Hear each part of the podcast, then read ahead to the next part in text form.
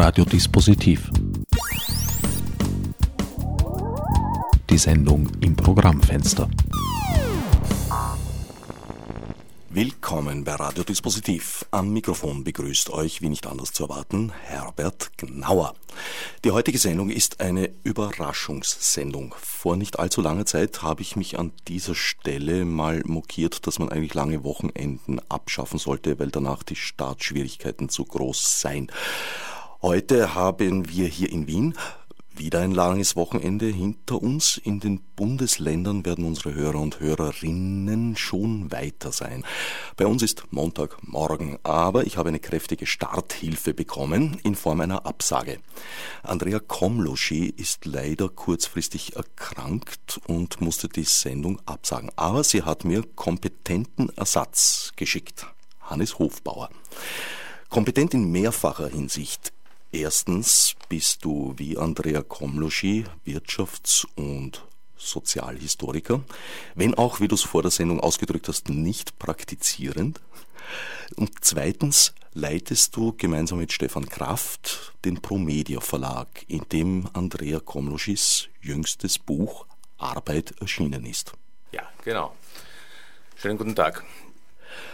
Wir haben jetzt vereinbart, nicht über Arbeit zu sprechen, sondern Arbeit zu tun in Form dieser Sendung. Du hast angeboten als Ersatzthema praktisch die Ukraine, weil du dich da gut auskennst zurzeit, weil es ein spannendes Thema ist und weil ich mich überhaupt nicht mehr auskenne, so ich mich denn in diesem Zusammenhang je ausgekannt haben sollte die Ukraine, alles in Bewegung, alles in Verwirrung. Wenn ich den Medienberichten glaube, ist Russland der große Böse. Einige wenige äh, liefern ein differenzierteres Bild. Aber im Allgemeinen sieht man das so. Siehst du das auch so? Ja, also die Ukraine, nicht sehr weit weg von hier, von Wien, wie wir wissen, näher als der Bodensee, also zumindest die Westukraine. Ich habe die Chance gehabt, in den vergangenen Jahren immer wieder dort in den verschiedensten Regionen und Gegenden zu sein.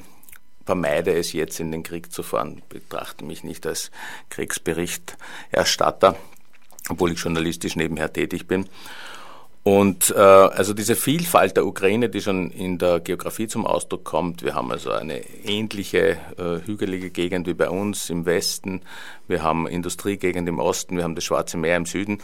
Also diese Vielfalt ist auch äh, historisch äh, zu betrachten, dass es unterschiedliche äh, Territorialitäten in der Ukraine gegeben hat, über das werden wir vielleicht heute weniger sprechen, obwohl es mit ein Grund ist für diese derzeitige Spaltung eigentlich der Ukraine. Äh, und ansonsten äh, wäre über die Ukraine vor allem zu sagen, dass das, was sich jetzt in tragischer Form äh, militärisch eigentlich äußert, ökonomisch und historisch ein bisschen grundgelegt worden ist. Und darüber könnten wir heute so eine Stunde sprechen. Ausgezeichnet. Eigentlich hast du schon angefangen. Nicht zu verstehen ist äh, die jetzige Tragödie äh, wenn man äh, auslässt, was im November letzten Jahres äh, passiert ist, und ihr seht schon, ich gehe nicht allzu weit in die Geschichte vorläufig mal zurück, äh, nämlich äh, dieses sogenannte Assoziierungsabkommen in Vilnius am EU-Gipfel, das in letzter Sekunde von Viktor Janukowitsch, dem geschassten Präsidenten, mittlerweile geschassten Präsidenten, nicht unterzeichnet worden ist. Und dieses Assoziierungsabkommen hat wieder eine eigene Bewandtnis. Das geht schon zurück auf die späten äh, 2006er, 7er Jahre, äh, dass eine Ostpartnerschaft in der Europäischen Union, also in der Kommission der Europäischen Union, äh, sich ausgedacht worden ist, wo man sechs Länder der ehemaligen Sowjetunion mehr an die Europäische Union binden wollte und binden will. Das ist ja ein Projekt, was immer noch existiert. Und ein wenig war diese Ostpartnerschaft konzipiert als Gegen äh, Pendel als Gegengeschichte zu einer Mittelmeerunion, die von Sarkozy damals betrieben worden ist, eben Länder jenseits des Mittelmeers aus dem Süden an die Europäische Union heranzuführen. Also das war jetzt kein großes Konkurrenzprojekt, aber doch unterschiedliche Schwerpunktsetzungen, während Deutschland äh, und Polen insbesondere, aber auch Länder in Skandinavien auf diese Ostpartnerschaft gesetzt haben, haben eben Frankreich und Länder aus dem Mittelmeer mehr auf diese Mittelmeerunion gesetzt. Und in dieser Ostpartnerschaft geplant waren eben die Heranführung von sechs ex-sowjetischen Republiken an die Union ohne Mitgliedschaft. Also das muss man schon betonen. Das war in Belarus, also Weißrussland, die Ukraine, Armenien, Aserbaidschan, Georgien und Moldawien. Und äh, jahrelang ist darüber diskutiert worden, in welcher Form solche Abkommen, die Zollerleichterungen und etc. Äh, schaffen sollten, äh, umgesetzt werden sollten. Und man hat sich dann auf Assoziierungsabkommen mit langem Text äh, geeinigt und diese sollten und wurden auch teilweise in Vilnius unterzeichnet. zwei Länder haben unterzeichnet, das war Georgien und Moldawien. Ein Land hat von vornherein gesagt, sie machen bei der Zollunion mit Russland mit. Das war äh, Armenien, äh, Belarus, also Weißrussland und Aserbaidschan haben sich nicht enthalten, sondern da war eigentlich ein gegenteiliges Verständnis sowohl der Europäischen Union als auch der jeweiligen äh, Führung, diese Assoziierung aufzuschieben. Und es ist im Großen und Ganzen um die Ukraine gegangen in diesem Moment im November 2013. Äh, und der Streit um die Ukraine also den, den äh, der wird jetzt blutig quasi weitergeführt. Und die Ukraine, warum die Ukraine nicht unterschrieben hat, äh, kann ich gerne erzählen, äh, hat im Prinzip recht vernünftige wirtschaftliche Gründe. Von den wenigen Gegenstimmen hier in den Medien, die Sie zu lesen und zu hören und naja, zu sehen selten sind, verstehen schon einige den Standpunkt, in etwas abgemilderter Form zumindest äh, Putins, dass er sich bedroht gefühlt hat. Inwieweit ist das gerechtfertigt? Äh, also direkte Bedrohung äh, kann ich nicht unbedingt erkennen. Äh, es geht, äh, es ist sicher ein wesentlicher Punkt, dass in diesen Assoziierungsabkommen nicht nur die ökonomischen Verbindungen gestärkt hätten werden sollen und jetzt eben auch gestärkt werden, weil das Assoziierungsabkommen zwischen der Ukraine und der Europäischen Union soll ja nächste Woche unterzeichnet werden mit dem neuen Präsidenten Poroschenko, äh, sondern es hat ja eine militärische Komponente auch äh, dieses Assoziierungsabkommen, wobei ich mir jetzt hier nicht sicher bin, ob die unterzeichnet wird weil es quasi sinnlos geworden ist, äh, die ist um die Krim gegangen, äh, nämlich äh, eine Heranführung genau wie im wirtschaftlichen dieser Ukraine an die Europäische Union und an die militärischen Erfordernisse der Europäischen Union, ohne wiederum eine Integration in die NATO. Also es war beide militärischen und, und wirtschaftlichen Assoziierungsvorschläge äh, eben wirklich keine Mitgliedschaft, bei beiden keine Mitgliedschaft vorgesehen. Und dieses militärisch, diese militärische Komponente äh, war in, in gewisser Weise äh, eine Bedrohung äh, für Russland und für Putin. Ähm, und insofern auch verständlich für mich oder für die Beobachter, nehme ich an, dass er gerade in der Krim so schnell zugeschlagen hat, wenn man so will, äh, die Krim äh, in die russländische Föderation zu integrieren. Also da möchte ich auf jeden Fall klar sagen, dass das ein völkerrechtswidriger Akt war. Da gibt es, glaube ich, keinen Zweifel. Äh, und auf der anderen Seite natürlich, dass in meiner Lebenszeit ich schon sehr viel völkerrechtswidrige Akte gesehen habe, ähnlicher Natur, wo dann äh, quasi äh, politische Führer unserer Sphäre, also der US-Amerikaner oder der Deutschen, das nicht als sowas gesehen haben. Also ich erinnere zum Beispiel an die Kosovo-Geschichte, ähm, die ja so ähnlich abgelaufen ist, dass man eben entgegen dem Willen der, der, der, nationalen Führung einen Teil eines Landes herausschält und einem anderen Teil zuordnet oder selbstständig macht. Und das war der Präzedenzfall eigentlich im Jahr 99 folgend. Ähm, dann hat es in Georgien ähnliche Geschichten gegeben mit Südossetien und, und Abchasien, die als unabhängige äh, Republiken, die von niemandem anerkannt werden, außer von Russland und ein paar kleinen anderen Ländern, äh, dann im Jahr 2008, 2009 äh, etabliert worden sind und jetzt eben diese Krim-Geschichte. Und insofern ist der militärische, äh, die militärische Bedrohung äh, für Moskau in dem Sinn nicht mehr gegeben. Dazu ist zu sagen, dass also Krim hat ja auch noch, äh, abgesehen von, von der von der Territorialität der Krim mit Sevastopol eine unabhängige Stadt innerhalb der Krim, die im Prinzip auch mit der Vorgängerregierung und auch mit der Orangenregierung äh, in den äh, Jahren 2004 und folgende äh, für, für, für den russischen Gebrauch im Militärischen vorgesehen war. Also das, da hat es langfristige Verträge gegeben, bin ich jetzt nicht sicher, bis 2024 oder 2025 oder noch länger. Nur mit der Annexion der Krim hat das ja alles ein Ende gefunden. In den Wirtschaftsabkommen, die geplant waren zwischen Ukraine und EU, würdest du keine Bedrohung russischer Interessen sehen?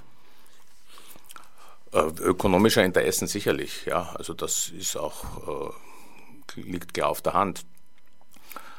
Äh, die, das Assoziierungsabkommen hat vorgesehen, quasi ein zollfreie äh, Verkehr zwischen westeuropäischen und ukrainischen Produkten äh, und gleichzeitig äh, die Verhinderung eines, einer Zollunion mit Russland. Also das ist ja das, was heute viele auch wenn man so will, äh, bürgerliche und, und, und Mainstream-Analytiker erkennen, dass diese Entweder-Oder, diese Alternativlosigkeit äh, zum, äh, zum Assoziierungsabkommen mit der Europäischen Union die, die Ukraine eigentlich in diese schwierige Lage gebracht hat. Man hätte ja genauso äh, die Ukraine als Drehscheibe benennen, benützen, oder diese Chance ihr geben können, eben zwischen russischen und EU-europäischen wirtschaftlichen Interessen zu agieren. Nein, das wurde mit diesen Assoziierungsabkommen äh, unterbunden.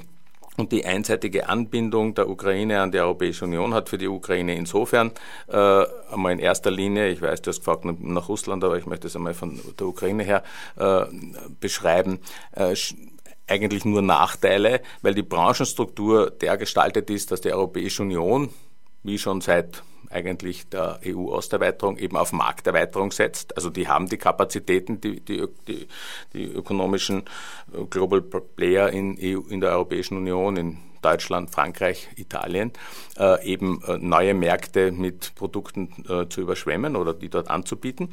Äh, umgekehrt die ukrainische äh, Struktur so ist, dass sie sehr stark auf den russischen Markt ausgerichtet ist, also mit Schwerindustrie, mit Flugzeugkomponentenindustrie, mit, äh, der, mit Industrie für Raumfahrt, also Sachen, die entweder strategisch wichtig sind und daher nicht kompatibel mit der Europäischen Union oder Produkte, die qualitativ einfach mit dem, was wir hier gewohnt sind, nicht mithalten können. Ähm, und insofern war ein Gewinner dieses Assoziierungsabkommens und wird sein äh, die Global Player in der Europäischen Union, die großen äh, Konzerne, aber weniger die ukrainische Industrie, weil die eben sehr stark Richtung Russland orientiert ist. Woran haben sich diese Konflikte jetzt letztlich entzündet, beziehungsweise sind sie eher von innen entstanden oder von außen ins Land hineingetragen worden oder ist es eine Mischung aus beiden? Eine Mischung. Also ich erkenne eigentlich in allen Konflikten der letzten äh, Jahrzehnte diesen, dieses Gemisch an internen und externen Faktoren. Äh, es ist klar, die Unzufriedenheit in der Ukraine war extrem und auch verständlich. Also wir haben einen Mindestlohn äh, von 74 äh, Euro im Monat. Also das ist schon fast der Stundenlohn in Norwegen, also wenn man so will. Äh, und wir haben Durchschnittslöhne von 250, 300 Euro auch für elaborierte Arbeiter, Arbeiten. Also und gleichzeitig eine Kostensteigerung, die außerhalb der Energie, also jetzt spreche ich vom vorigen Jahr noch, die ist billig gewesen, äh, im Prinzip so ähnliche Kosten für, für den Lebensunterhalt äh, vorschreibt äh, oder benötigt, wie wir es gewohnt sind. Und insofern ist es nicht äh, unverständlich, dass die Leute jede Chance äh, einer, einer, einer äh, sozusagen eines, eines Risses in der Gesellschaft für Proteste nutzen. Es ist ja auch sehr, es sind ja auch sehr viele, Ukraine und Bulgarien sind die Länder in Europa, die am meisten Abwanderung haben, die auch Bevölkerungsverluste im großen Ausmaß haben. Ich glaube, es sind 10, 11 Prozent. Also die Ukraine hat noch vor nicht allzu langer Zeit äh, 52, 53 Millionen Einwohner gehabt. Jetzt sind es viel, viel weniger. 4, 5 Millionen haben sie verloren in, in den 15 Jahren seit ihrer Unabhängigkeit. Also das sind schon äh, Indikatoren, die zeigen, wie unzufrieden die Leute sind, weil es gehen ja, es ist Migration, es gehen die Besten, die Fähigsten, die Flexibelsten weg und nicht die Alten, die bleiben. Und dieser sogenannte Brain Drain ist ja auch ein Verlust für jenes Land, aus dem die, die Menschen kommen, weil dort werden sie ausgebildet und dort gehen sie, wenn es äh, schlecht wird, wieder zurück. Äh, und insofern war für mich zwar überraschend, muss ich schon sagen, aber im Nachhinein verständlich, dass die Menschen, wie sie gesehen haben, da gibt's äh, eine, eine Möglichkeit zu protestieren, als nämlich äh, Janukowitsch dieses Assoziierungsabkommen nicht unterschrieben hat, mit der EU-Fahne auf den Hauptplatz von Kiew, auf den Maidanplatz gegangen sind. Ich habe mich schon ein bisschen gewundert, weil zur selben Zeit man die EU-Fahne also von Portugal bis Süditalien nirgends hätte zeigen können, ohne dass sie wo heruntergerissen wurde, von Griechenland ganz zu schweigen. Also die EU nicht wirklich äh, äh, ein besonders gutes Image gehabt hat. Ist im Maidan äh, ist das anders gewesen.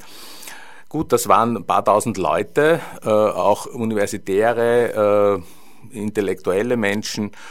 Und äh, dann äh, kommt dazu dieser externe Faktor, also dass von außen erkannt wird, okay, da kann man äh, eine Unzufriedenheit, die innen stark ist, ja, wo die Leute bereit sind, auf die Straße zu gehen, nützen und entsprechend, äh, äh, wenn dann der deutsche Außenminister, damals war es noch, Westerwelle auf den Maidan geht und eine Rede hält oder der McCain, äh, ein republikanischer äh, Abgeordneter aus den USA, äh, die Leute quasi anstachelt, dann ist das für die Menschen natürlich auch eine äh, Aufforderung weiterzumachen. Ich stelle mir vor, es wäre umgekehrt, die Tea Party Bewegung äh, wird äh, von, von großen russischen Organisationen unterstützt und dort kommen von überall von der ganzen Welt Leute auf ihre Demonstrationen und unterstützen sie. Das wäre eigentlich kaum möglich, ja, würde sich niemand gefallen lassen in den USA, also die Staatsmacht.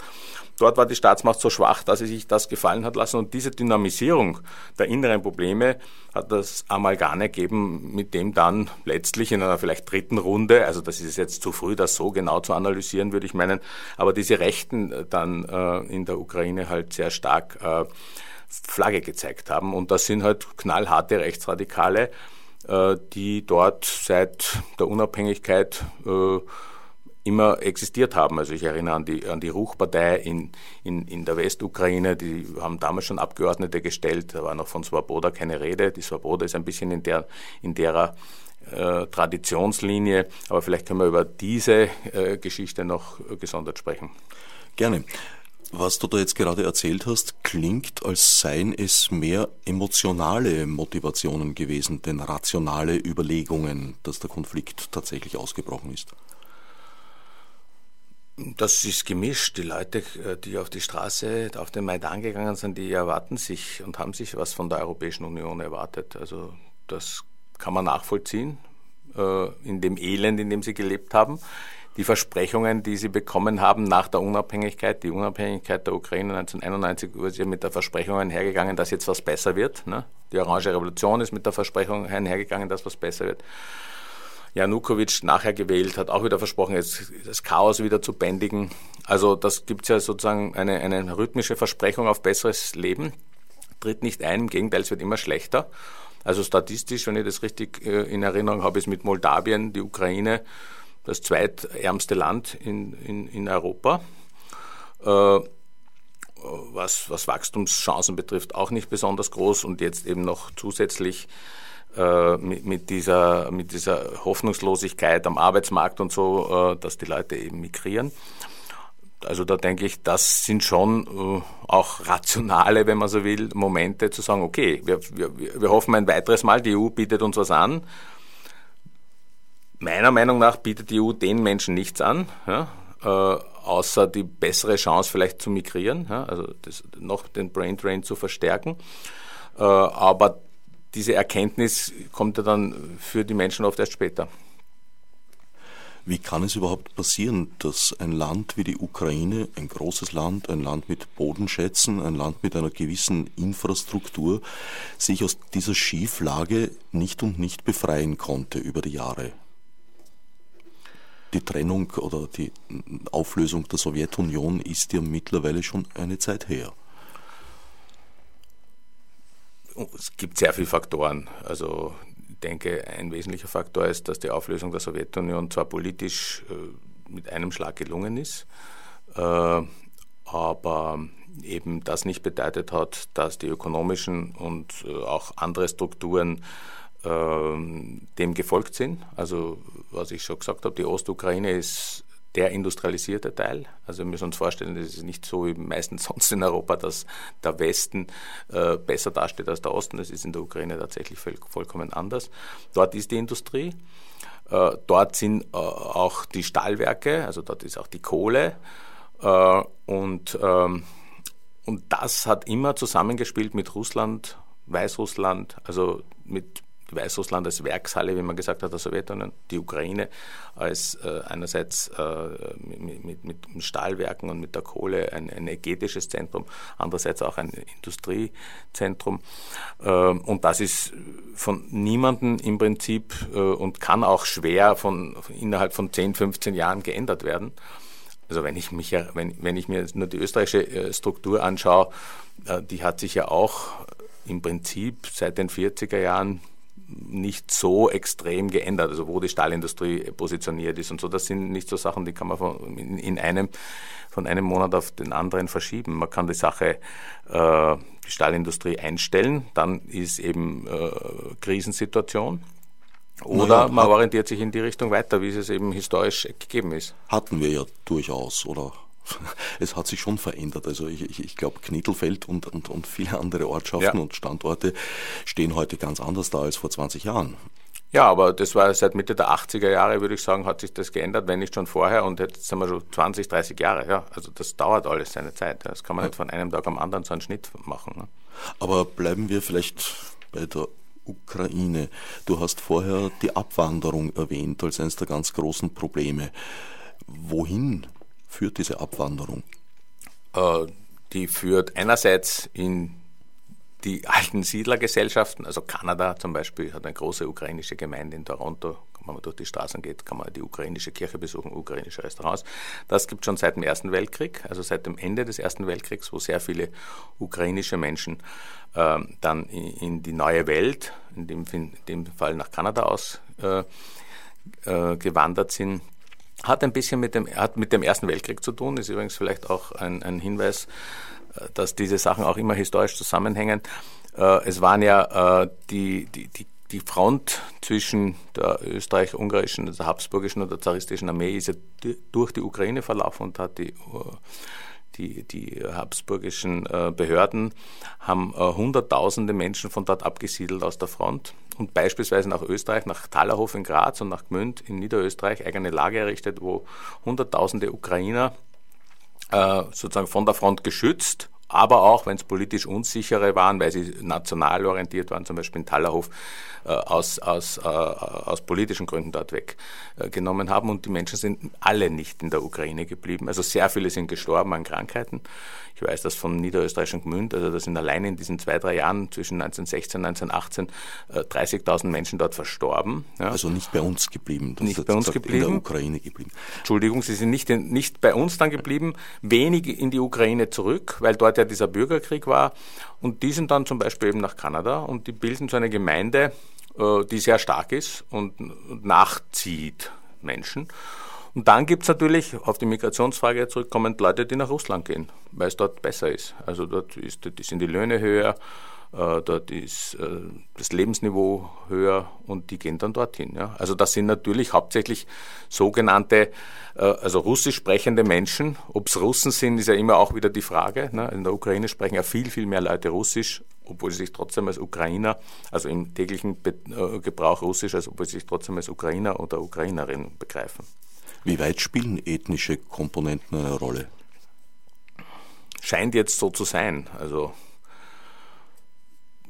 Kulturell würde ich die Ukraine als dreigeteilt einschätzen. Also, und dann nehme ich immer ganz gern sozusagen die Religion als kulturellen Anker, nicht so sehr als wie die Liturgie abläuft oder was man da wirklich glaubt, weil da glauben eigentlich ziemlich alle dasselbe, nämlich an Gott und so weiter. Äh, aber da ist in der Westukraine äh, schon. Naja, die, die das tun, haben da meistens sehr differenzierte Bilder und streiten gerne auch um Details. Genau. Äh, und ausgedrückt wird es dann auch sozusagen in unterschiedlichen Religio Religionen, also in der Westukraine die sogenannte äh, griechisch-katholische, also mit Rom unierte Kirche, die es schon im 16. Jahrhundert das erste Mal gab und das Stalin dann vollkommen verboten. Die haben dort gelitten, also die Priester, äh, äh, und sind deportiert worden nach Sibirien. Und nach der Unabhängigkeit hat die Westukraine wieder diese kann man sagen, sind, sind die, die Leute, die halt religiös sind, äh, diesem Glauben, also quasi dem römischen Glauben wieder angehängt. In der Ostukraine war das Moskauer Patriarchat die längste Zeit, äh, also waren russisch, russisch orthodox. orthodox ja. Und erst äh, nach 1991 kam dann in, Kiew ein, ein eigenes Patriarchat, also ein autokephales, wie man sagt, ein nationales, ukrainisches. Das kam ein bisschen mit Hilfe der, äh, der Exilkirche aus Kanada, äh, würde ich meinen.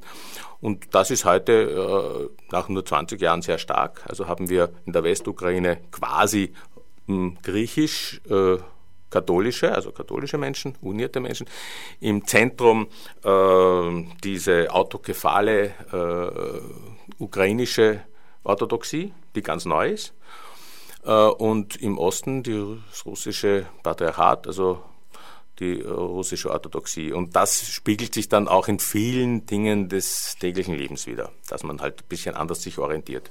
Es geht also mehr um kulturelle, religiöse Bruchlinien als zum Beispiel um Volkszugehörigkeiten. Würde ich meinen. Wiewohl, was ich ein bisschen beobachtet habe jetzt auf der Krim zum Beispiel, dass dann dort diese Euphorie ausgebrochen ist, nach Russland zu gehören. Äh, ich erkenne kenn, glaube erkennen zu können, dass sich sowas wie eine, ein russisches Nationalgefühl mehr formiert, ja, was vorher nicht so war. Wir haben im Russischen die Begriffe Rassiski und Ruski und Rassiski heißt russländisch, also offiziell heißt ja bei uns auch die russländische Föderation. Auch im Deutschen ist diese Unterscheidung machbar und das inkludiert sozusagen das Land. Also die Russländer wären jene, die in Russland leben, ob es jetzt Russen sind oder Ukrainer, Weißrussen, von mir aus auch Kasachen, ja, äh, während Russisch eben die nationale Zugehörigkeit ist.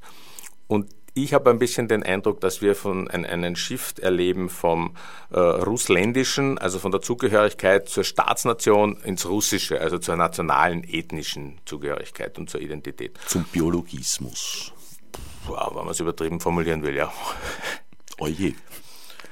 Damit wären wir beim angekündigten Thema, die Rechtsradikalen. Wo kommen sie her? Wieso erstarken sie so? Das ist, glaube ich, oberflächlich leicht zu beantworten. Überall, wo es Schwierigkeiten und Probleme gibt, laufen ihnen die Leute zu, weil sie halt einfache Lösungen versprechen und sich eben gerne an Emotionen den Bauch wenden. Aber das ist ja sicherlich etwas differenzierter. Ja, das ist aber schon ein ganz wesentlicher Grund, um überhaupt verstehen zu können, warum dort rechte und nicht linke Opposition hochkommt. Ja. Äh, noch ähnlich allgemein kann man für Osteuropa hinzuformulieren, dass mit dem Ende des Sozialismus oder mit dem Ende dieser, dieser, dieser, dieser pervertierten äh, kommunistischen Gesellschaft die soziale Frage insgesamt äh, in ein schiefes Licht gerückt worden ist für viele Leute ja, und die damit nichts zu tun haben wollen. Also das tut dann, das spielt den Rechten auch in die Hände. Und dann geht es jetzt um Geschichte. Ne? Also wo kommen die her?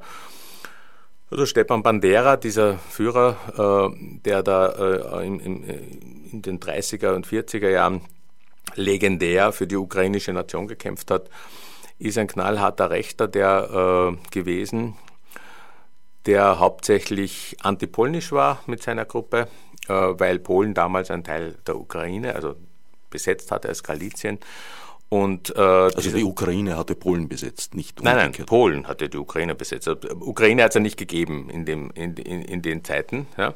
Äh, und, und Stepan Bandera hat sich gegen, äh, gegen die polnische Besatzung ausgesprochen und ist dann ich, in den späten 20er, frühen 30er Jahren ins Gefängnis gegangen wegen der Ermordung eines polnischen Ministers. Ja, also das war sozusagen ein Befreiungsakt, hat nicht funktioniert. Die Gruppe äh, wurde aufgelöst und der Führer im Gefängnis. Dann kamen die Nazis, haben sozusagen in Polen, sind in Polen einmarschiert, haben den Stefan Bandera befreit. Und er hat erkannt, dass er mit den Nazis wahrscheinlich gut zusammenarbeiten kann. Außerdem war er dankbar, dass er aus dem Gefängnis kam. Er war lebenslänglich äh, verurteilt worden und hat sich in den Dienst der Nazis gestellt und eben gegen, äh, äh, dann gegen die Sowjetunion gekämpft. Äh, hat sich aber nicht an, also ich tue das jetzt nur so zusammenfassen, hat sich nicht an die Abmachung gehalten, zwar mit den Nazis zu kämpfen, aber keine eigene ukrainischen Staat auszurufen, sondern hat in Lemberg einen eigenen ukrainischen Staat ausgerufen mit seiner Gruppe. Der war halt einfach stark unterwegs und ist dann ins KZ äh, auf zwei Jahre gesteckt worden wegen dem in, den, in der Nazizeit. Also quasi wegen nationaler Umtriebe, die, den, äh, die, die der deutschen Führung äh, die nicht, in, nicht recht war. Und erst 1944, also wie schon vorher am Dach war, für die Wehrmacht, hat man den wieder aus dem KZ geholt und ihn wieder gegen die Sowjetunion geschickt. Und dann hat er mit seiner Gruppe in der Ukraine, war er lange Zeit Bürgerkrieg, bis Mitte der 50er Jahre so Terroranschläge Schläge verübt. Äh, äh, und ist selbst aber nicht vor Ort gewesen oder vielleicht nur kurz und ist, hat unter falschen Namen in München gelebt und dort hat ihn dann ein sowjetischer Geheimdienstler vor seiner Tür erschossen, 63 oder so ähnlich, müsste ich jetzt nachschauen. Also der hat ähm, eigentlich sehr lang gelebt, viele Gefängnisse erlebt, war antipolnisch, war antirussisch, äh, war pro-deutsch, wurde aber teilweise eben nicht äh, äh, als, als Alliierter akzeptiert, weil er zu ukrainisch national war. Und die Ukrainer sagen halt jetzt, okay, das ist wirklich unserer. Ja? Der ist jetzt nicht nur pro Nazi gewesen, sondern auch gegen die, war sogar im Gefängnis, zwei Jahre, gut. Äh, diese Interpretation würde ich so nicht gelten lassen, weil er eben auch äh, in, in, Judenvernichtungen beteiligt war und eine wirklich rechtsradikale Figur. Ja? Dass er an, für, für gewisse Leute dort einen Befreiungsheld abgibt, zeigt ja nicht, dass er positiv war, sondern dass er eben trotzdem ein Rechter war. Und der ist für die Svoboda-Gruppe ähm, die ja in diesem Dreigespann äh, äh, am Maidan das Sagen hatte, also mit Klitschko, Klitschko ist sozusagen Konrad-Adenauer-Stiftung, wenn man es äh, primitiv formulieren will, äh, und, und Jasenjuk, der äh, von der Vaterlandspartei, äh, von der Timoschenko war, und, und, und, das, und die Svoboda waren quasi die drei Gruppen, die den Maidan beherrscht haben. Und der hat sich äh, sozusagen dort einen Namen gemacht und auch seine Svoboda-Gruppe aus der Isolation befreit. Also wir haben heute mehrere Minister, ich glaube derzeit sind es zwei in der neuen Regierung. Wir haben einen Generalbundesanwalt oder so ähnlich heißt das, äh, der in Kiew auch von Svoboda ist. Und, und die sind anerkannte Politiker, obwohl sie in ihrem Parteizeichen Wolfsankel haben, die zum Beispiel in Deutschland äh, zum verboten ist zu tragen. Also die dürften dort mit ihrem Parteizeichen in Deutschland gar nicht auftauchen. Aber gut, solche das haben sie Anomalien nicht vor. Solche Anomalien äh, gibt es öfter. Naja, sie gehen ja sicher ein und aus, auch auf Ministerebene in Berlin, weil sie ja jetzt äh, äh Alliierte sind im Kampf gegen die sogenannten Sezessionisten. Das könnte Probleme mit dem Protokoll ergeben. Würde, ja. Würde. Na, ich denke, man wird das hinter dem Vorhang regeln. Du hast äh, vorhin gemeint, dass die Ukraine mit diesem Assoziierungsabkommen mit der EU eigentlich nichts zu gewinnen gehabt hätte. Weshalb wollte Jan Nukovic es dennoch unterzeichnen? Ja, er war unter Druck. Er hat genau gewusst, äh, äh, dass er, wenn er es unterzeichnet, äh, gewisse Hilfsstellungen bekommt. Also er wollte ja, glaube ich, 16 Milliarden Euro, aber es waren nur 1,5 geboten. Also, wenn ich das richtig in Erinnerung habe. Ähm, das, oder eine andere Alternative, das zu interpretieren ist, er hat nie vorgehabt, das zu unterzeichnen, sondern hat im Prinzip nur äh, zwischen der russischen und der EU-europäischen Seite versucht, den Preis hochzutreiben, wo kriegt er mehr Unterstützung, wo wird er äh, die Energie für, aus Russland billiger oder wo gibt die Europäische Union einen Kredit her. Also so ähnlich hat ja auch Lukaschenko über die Jahre Politik gemacht. Das weiß man nicht, ob es jetzt von ihm äh, ehrlich gemeint war, über eineinhalb Jahre zu sagen, sagen wir 2012 und Anfang 2013 bis bis in November im Prinzip, dass er das Assoziierungsabkommen unterschreiben will oder ob er sowieso nur taktisch agiert hat. Das kann, glaube ich, niemand wissen, außer man war irgendwie in der Gegend oder äh, sieht in die Archive ein.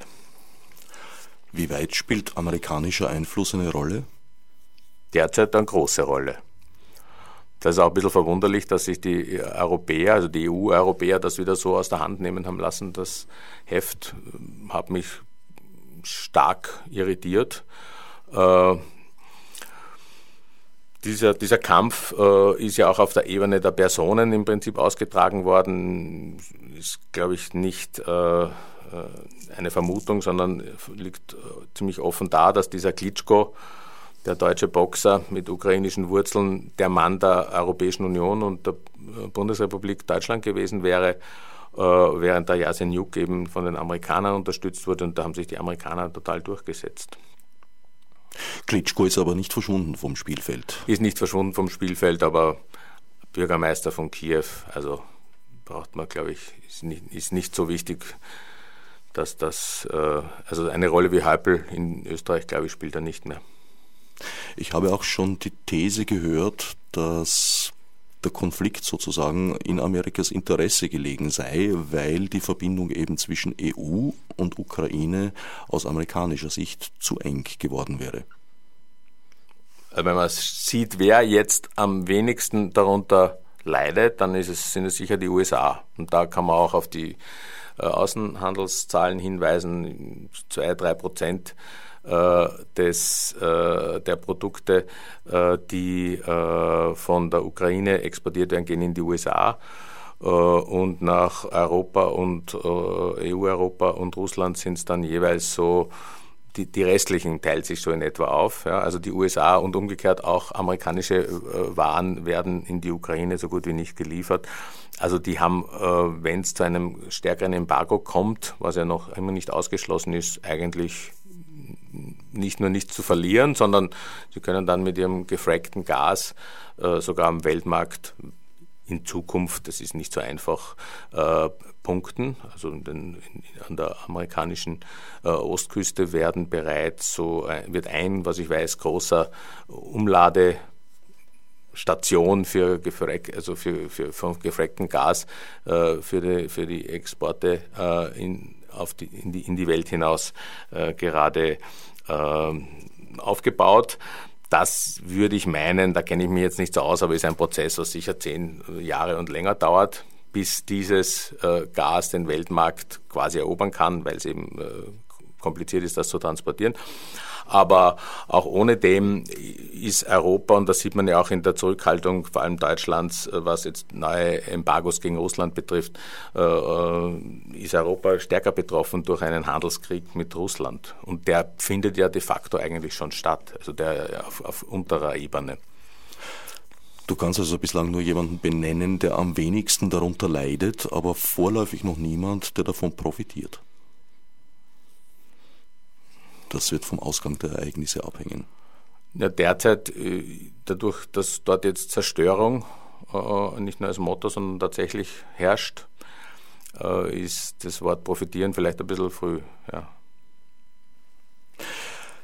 Die Vereinigten Staaten haben in diesem Fall das Glück, wenig tangiert zu sein. Aus österreichischer Sicht ist das gänzlich anders. Wir beziehen sehr viel Gas aus Russland glaube, es ist unser, unser Hauptlieferant, wenn ich richtig informiert bin. Ich weiß gar nicht, ob wir von woanders auch noch Gas beziehen.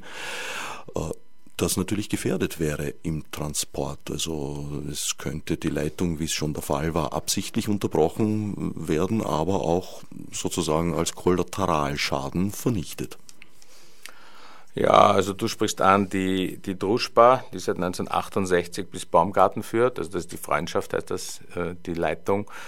Äh, Jetzt haben wir einen Anrufer. Sollen wir, sollen wir sich diesem Anrufer widmen? Gut. Lassen wir ihn kurz herein.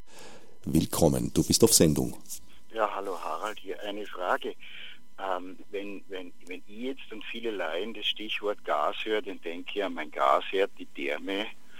Aber äh, ich habe den, hab den Eindruck, ohne was zu wissen, das ist jetzt die Frage, inwieweit hat für die Industrie das, das Gas eine Bedeutung? Das ist hauptsächlich auch eine Bedeutung für die Industrie. Äh, wir fahren ja mit, äh, es gibt ja verschiedene Industrien, die mit Gas zu tun haben. Äh, das ist sowohl industriell wie auch für jeden Haushalt in Österreich auf jeden Fall wichtig. Und welche Branchen im Speziellen, weißt du da was? Ja, chemische Industrie und dann und natürlich insgesamt. Also wir stellen, es wird ja auch viel mit Gas gefahren. Sogar Gaskraftwerke gibt es, also e, Energieherstellung. Ah, ja. ne? mhm, mhm, mhm. Okay, okay, danke. Ja, besten Dank für den Anruf. Äh, wir sind jetzt geoutet worden. Ich wollte es eh eigentlich gerade ansagen, weil die Halbzeit der Sendung ist vorbei. Also wer gerade diese Sendung zeitnah hört, zeitnah heißt Montag, 22., 23., Ei, peinlich, schlecht vorbereitet. Also Montag, Ende Juni, 20 vor 11, kann uns hier im Studio anrufen unter 319 09 99, Klappe 33, Vorwahl Wien. 319 09 99 Klappe 33. Wer diese Sendung bei einer der Übernahmen in den westlichen Bundesländern, also in Linz, in Innsbruck, in Dornbirn oder vielleicht noch weiter nordwestlich in Rudolstadt am Saaliknie hört und eine Frage an Hannes Hofbauer, meinen heutigen Sendungsgast hat, muss leider auf E-Mail ausweichen. Dispositiv.o94.at.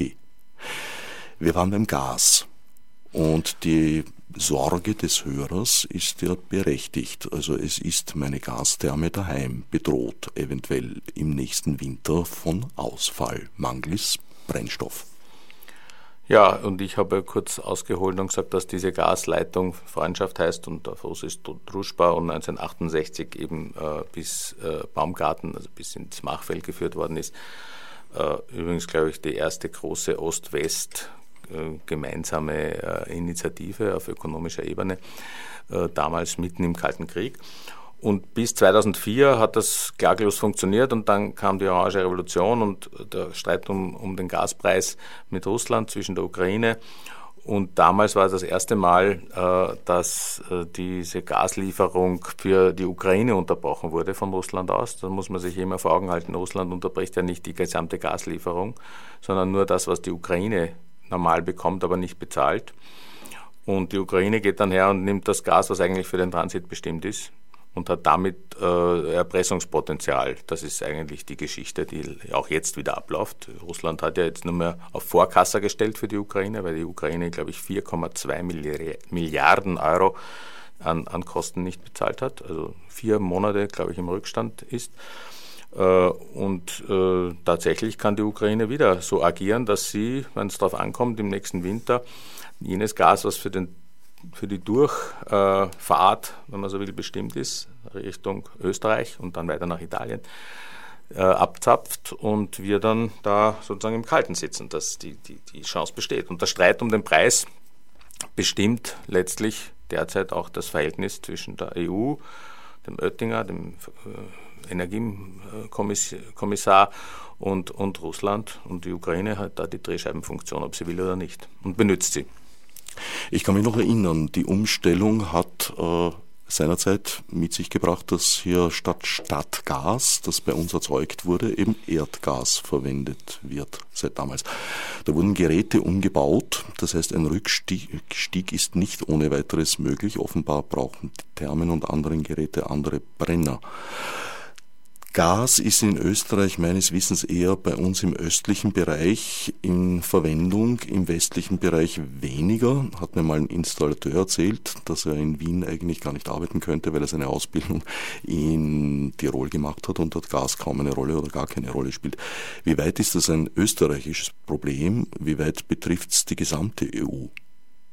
Das ist ein Problem, das hauptsächlich den Osten und die Mitte der Europäischen Union betrifft. Also Frankreich wird nicht mit äh, russischem Gas beliefert, aber alle Länder östlich von uns, Bulgarien, die Slowakei, Ungarn und Deutschland, wobei Deutschland mit der Nord Stream, also mit dem, was Gerhard Schröder, wenn man so will, mit Russland vereinbart hat, durch die Nordsee, äh, ja, mit an einer völlig anderen Leitung hängt und dann Berlin auch noch über Belarus mit Gas versorgt wird. Also es gibt mehrere Leitungen. Äh, die offen sind. Und es würde auch möglich sein, wenn ich das richtig äh, mir gemerkt habe, äh, dass der Ausfall, der durch die Leitung, die jetzt Druschba, das russische Gas nach über die Ukraine nach Österreich bringt, wenn man äh, durch die Nord Stream mehr Gas durchpumpen würde. Das wäre, glaube ich, technisch möglich. Nur gibt es da Verträ Vertragshindernisse mit der Europäischen Union, weil die Europäische Union da nur einen bestimmten Teil bislang äh, durchlässt. Das äh, hat zu tun äh, mit der Forderung der Europäischen Union, dass äh, derjenige, der Gas äh, liefert, nicht gleichzeitig derjenige sein soll, der die Leitungen besitzt. Also das, was man bei uns auch der, im, im, Verkehrswesen sieht, wenn die Eisenbahn, die Hardware von der Software gekoppelt wird, entkoppelt wird, Entschuldigung, also wenn, wenn äh, die Schienen quasi nicht denselben äh, gehören dürfen oder müssen wie jenen, die darauf fahren. Das ist sozusagen die, die Philosophie der Europäischen Union die ich für sehr kritikwürdig halte, aber das ist ein anderes Thema. Gut, aber das äh, Problem ließe sich ja durch einen bloßen verwaltungstechnischen Akt erledigen. Ja, aber dann käme man ja Russland entgegen und das will man ja in der Europäischen Union derzeit nicht. Das heißt, es gibt eigentlich gar keine echten Alternativen, abgesehen von amerikanischem Gas, das durch Fracking gewonnen wurde?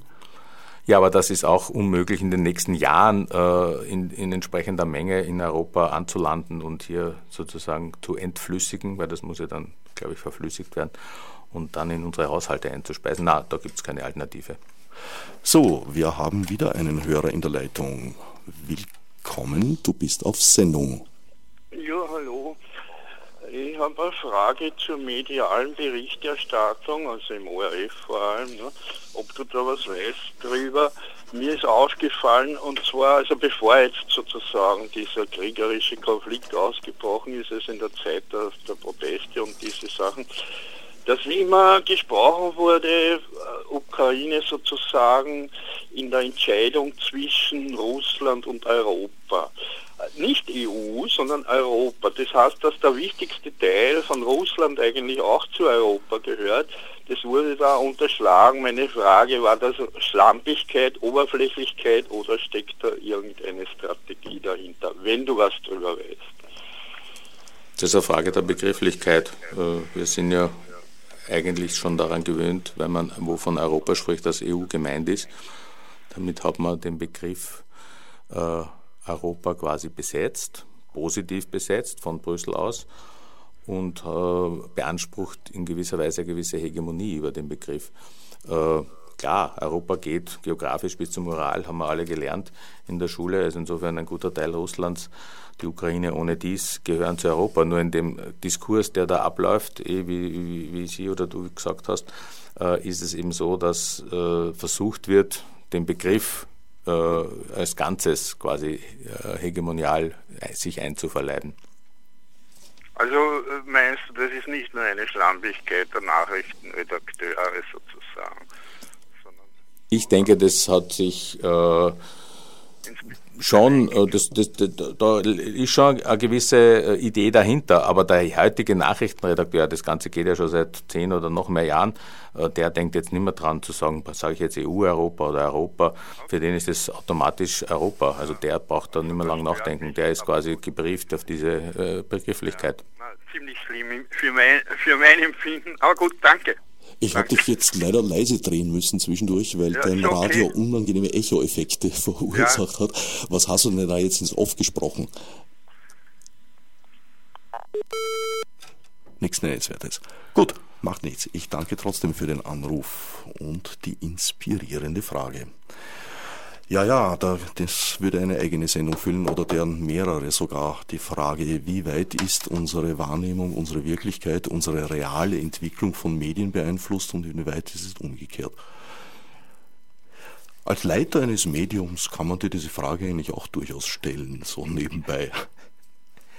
Naja, die, ich habe ja schon gesagt, also um Begrifflichkeiten geht es immer.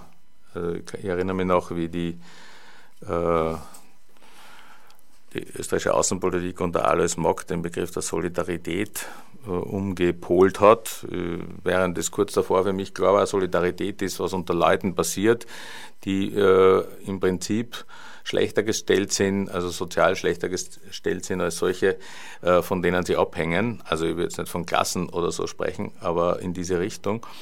Und äh, Alois Mock und seine Leute haben für uns, und das ist ja parallel dazu in anderen Ländern auch gegangen, äh, unter dem Begriff Solidarität etwas positionieren können, was äh, die Länder der Europäischen Gemeinschaft damals, als später Union, zusammenbringt, um einen größeren Raum zu konstituieren. Also da waren sicher schon ein paar so Mastermind-Menschen damit beschäftigt, äh, aber der Einzelne, der das dann verwendet, ist jetzt, oder der einzelne Redakteur, der ist auf das so äh, draufgesetzt, dass er, glaube ich, da keinen Gedanken mehr drauf verschwendet. In Österreich ist mir da nichts bekannt, aber in Deutschland ist ja in der letzten Zeit ziemlich ins Gerede gekommen, die Verflechtung zwischen Medienherausgebern, Chefredakteuren, ihnen sind es, glaube ich, weniger, und Aufsichtsräten, nämlich die Personalunion. Also dass sehr viele hochrangige Journalisten, Journalistinnen in Entscheidungspositionen, das ist der springende Punkt, gleichzeitig äh, in der Wirtschaft eine große Rolle spielen. Ich muss da immer denken an das, an das Stück von Bert Brecht, der aufhaltsame Aufstieg des Arturo Ui, wo dem Kanzler einfach ein Gut geschenkt wird, damit er involviert ist und die Problematik der Junker versteht. Ja, also jetzt wirklich nicht mein Thema, aber äh, gehört hat man, dass da auch die höheren Gewerkschaftsfunktionäre dann schon manchmal mitschneiden. Mhm, gerüchteweise. Na, eigentlich, dein Verlag heißt ja Pro-Media. Die Fragestellung ist mehr Anti-Media. Ja, also eigentlich trübe Situation, verworrene Situation. Es ist alles nach wie vor im, im Wandel, Wechsel. Gibt es positive Ausblicke auch, Perspektiven, einen Lichtstreif am Horizont? Für die Ukraine. Ich sehe das schon nicht nur jetzt auf die Ukraine beschränkt. Wir haben eigentlich das Phänomen äh, mit der arabischen Revolution, der sogenannten, angefangen, dass jetzt rund um das Zentrum der Europäischen Union äh, so Konflikte aus, aufbrechen, die äh, recht blutig sich entwickeln. Also Syrien ist ja irre, ja. da sind ja Millionen vertrieben, zigtausende, wenn nicht hunderttausende getötet. Jetzt kommt dieser, diese Art von Krieg, der dann Bürgerkrieg genannt wird, also es ist ein Verteilungskampf in letzter Instanz, würde ich sagen, äh, der kommt immer näher an uns heran und wir in Deutschland und Österreich haben so den Eindruck, warum eigentlich, wir verstehen es nicht, äh, also so der, der, der, der normale Mensch, weil er ja da recht gut situiert ist. Ja. Äh, aber in jenen Ländern raffen die Leib mit Rotze, wie in Wien sagen. Und wenn sich dann äh, die Chance ergibt, äh, diese im Kern soziale Frage, um, äh, um überhaupt überleben zu können, national oder religiös sich ausdrücken zu lassen, dann ergreifen das die Leute, äh, ist äh, ein Verzweiflungsakt und positionieren sie so oder so und dann kommt es zu einer kriegerischen Auseinandersetzung. Es ist, ich habe zum Beispiel so eine Geschichte gehört von von Leuten aus der Westukraine, wer jetzt da eingezogen wird für die Kämpfe gegen die Separatisten, die sogenannten Separatisten. Ähm, das, äh, dazu muss man erstens sagen, es gibt ja erst seit, seit dann die neue Regierung an der Macht ist, also seit wenigen Wochen die Wehrpflicht wieder, die war ja abgeschafft. Und sofort äh, werden natürlich Leute eingezogen, um in den Krieg zu gehen, die schon mit in ihrer Biografie nicht mehr damit gerechnet haben, sowas machen zu müssen. Und die Reichen, gut, die ganz Reichen, die äh, haben sie immer äh, zu helfen gewusst, aber es, es ist eigentlich äh, relativ ein offenes Geheimnis, dass man mit einer gewissen Summe, die oft nur dreistellige Euro-Summe sind, ein paar hundert Euro, sich davon von dem jeweiligen, äh, bei, bei, dem jeweiligen Einberufungsbüro freikaufen kann und eigentlich nur die ganz Armen ja, da jetzt in den Krieg ziehen müssen. Das allein ist ja schon zum Beispiel eine Meldung, der man jetzt nachgehen müsste, journalistisch, äh, äh, und, und schauen, was ist da wirklich dran. Ja, also ich, ich glaube, dass ihr vor zwei Seiten so eine ähnliche Geschichte gehört, also dass es auch, auch, da eine soziale Frage ist. Wer betreibt den Krieg? Wer opfert sich? Wer, also opfert sich ist, ist blöd gesagt, wer wird geopfert? Ja? Äh, und, und das ist natürlich tragisch. Eine andere Geschichte von einem Studenten, einer mir bekannten, äh, eines mir bekannten Professors, der äh, in, in, in, in, Galizien äh, lebt, also in, in, der Westukraine und hier äh, Geschichte studiert, äh, der ist jetzt auch eingerückt worden. Ja? Also der ist jetzt schon Doktorand und kann jetzt einmal für die nächsten Monate seine Arbeit vergessen, wann er lebend zurückkehrt. Also das sind ja so äh, so Berichte aus dem täglichen Leben und Sterben. Ja. Das heißt, es gibt eigentlich gar keine Alltagsbereiche mehr, wo man sich dem entziehen kann oder die diesem Konflikt nicht ausgesetzt sind. Ich denke, das ist derzeit so in der Ukraine und das ist eben nicht nur im Osten, wo es wirklich äh, wo, wo, wirklich geschossen wird, äh, sondern das ist immer im Westen, wo dann die Leute einrücken, um im Osten zu schießen. Ja klingt, als würde in den letzten Jahren haben wir eigentlich mehr von einem Nord-Süd-Konflikt gehört, aber der unter Anführungsstrichen gute alte Ost-West-Konflikt kehrt zurück. kehrt auch insofern zurück, als dass sich Russland äh, in einer gewissen Weise äh, besser positionieren hat können und, und konsolidieren hat können. Also von diesem jelzinschen Russland quasi Ausverkauf. Jeder, der irgendwie kann, hat sich zusammengerauft und zusammengestohlen, was ging. Das sind ja dann diese Oligarchen. Dieses Verständnis von Kapitalismus ist ja da mit erst gekommen. Äh, und jetzt äh, nicht die Zurückdrängung.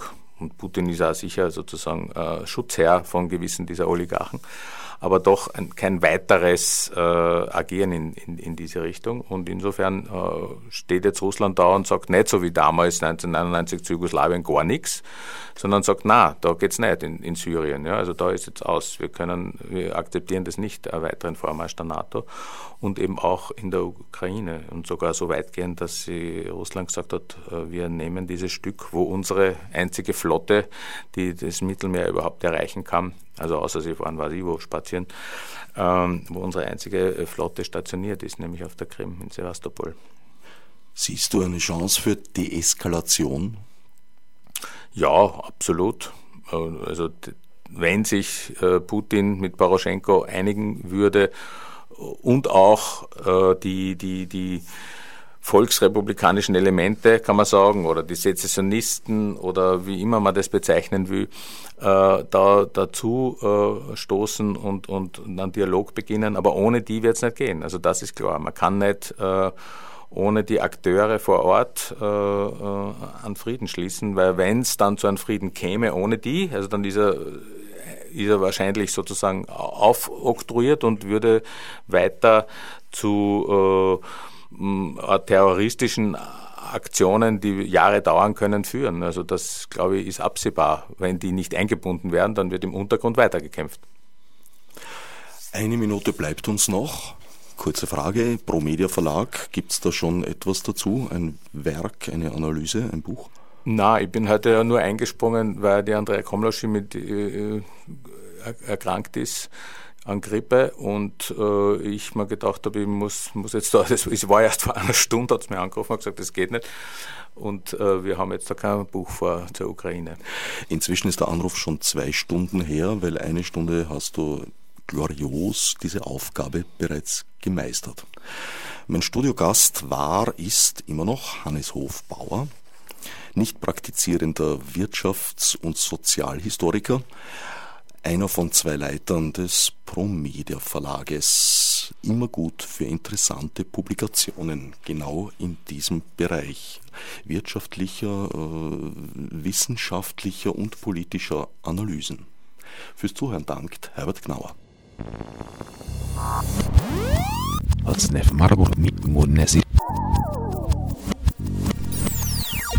Fichte subsidiar